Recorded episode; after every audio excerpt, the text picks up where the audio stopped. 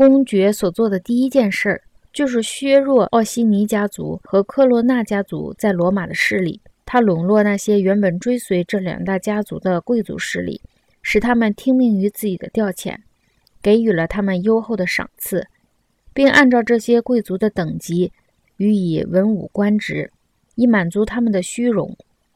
如此，不出几个月，这些贵族原本对于两大家族的感情就淡无味，即转而投奔公爵。随后，他遣散了科罗纳家族的人们。并等待时机消灭奥西尼家族，这个机会不久即出现。公爵抓住良机，遂达心愿。奥西尼家族最后关头才察觉到公爵和教会势力的扩张意味着他们的灭亡，于是，在佩鲁贾的马交内召开了一次会议，由此爆发了乌比诺的叛乱和罗马尼亚的骚乱。公爵虽然在这些叛乱和骚乱中危险多多。但由于法国人的帮助，一一化险为夷。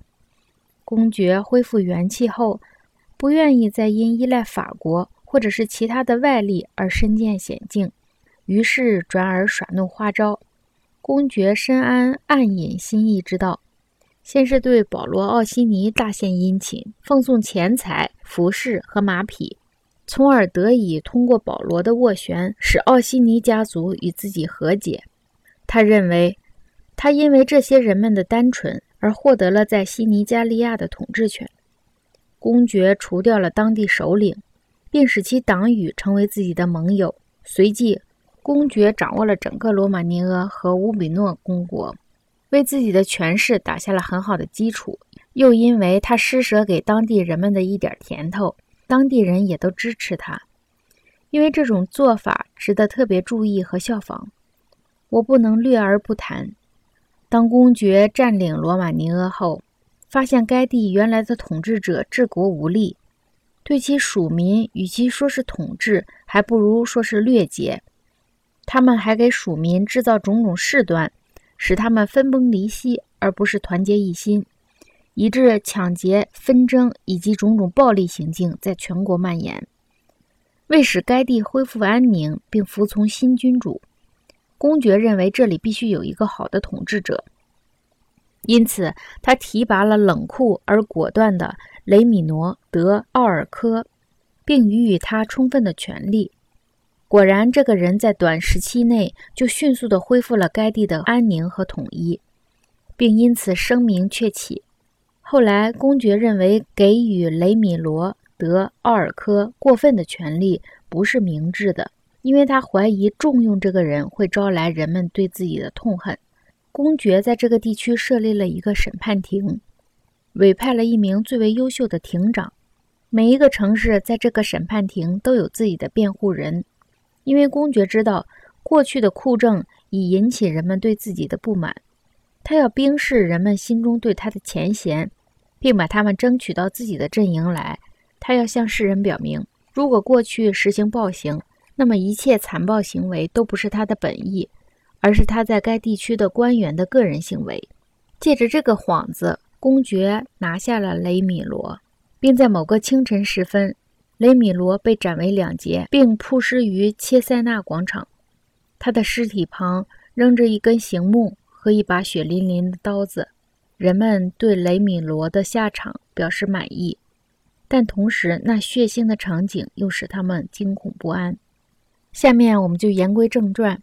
现在公爵觉得自己已经相当强大，也有几分把握避免当前的危险，因为他已经按照自己的方式武装起来，并且那些有可能危害到他的近邻势力大多都被消灭了。在继续扩张的道路上，他下一步要考虑的就是法国了，因为他知道法国国王已经对帮助公爵而心生懊悔，虽然已为时过晚。但以后再也不会支持他了，因此公爵开始寻求新的盟友。当法国在远征那不勒斯王国而对抗围攻埃塔的西班牙人时，公爵敷衍法国，他只想保全自己，以免受法国之累。而这一切，如果教皇亚历山大在世的话，公爵就会迅速的大功告成。这些都是公爵对当时的境遇所采取的行动。至于将来，他仍忧惧重重。首先，教皇的下一任继承者可能对他不友好，甚至有可能觊觎亚历山大六世给他的一切。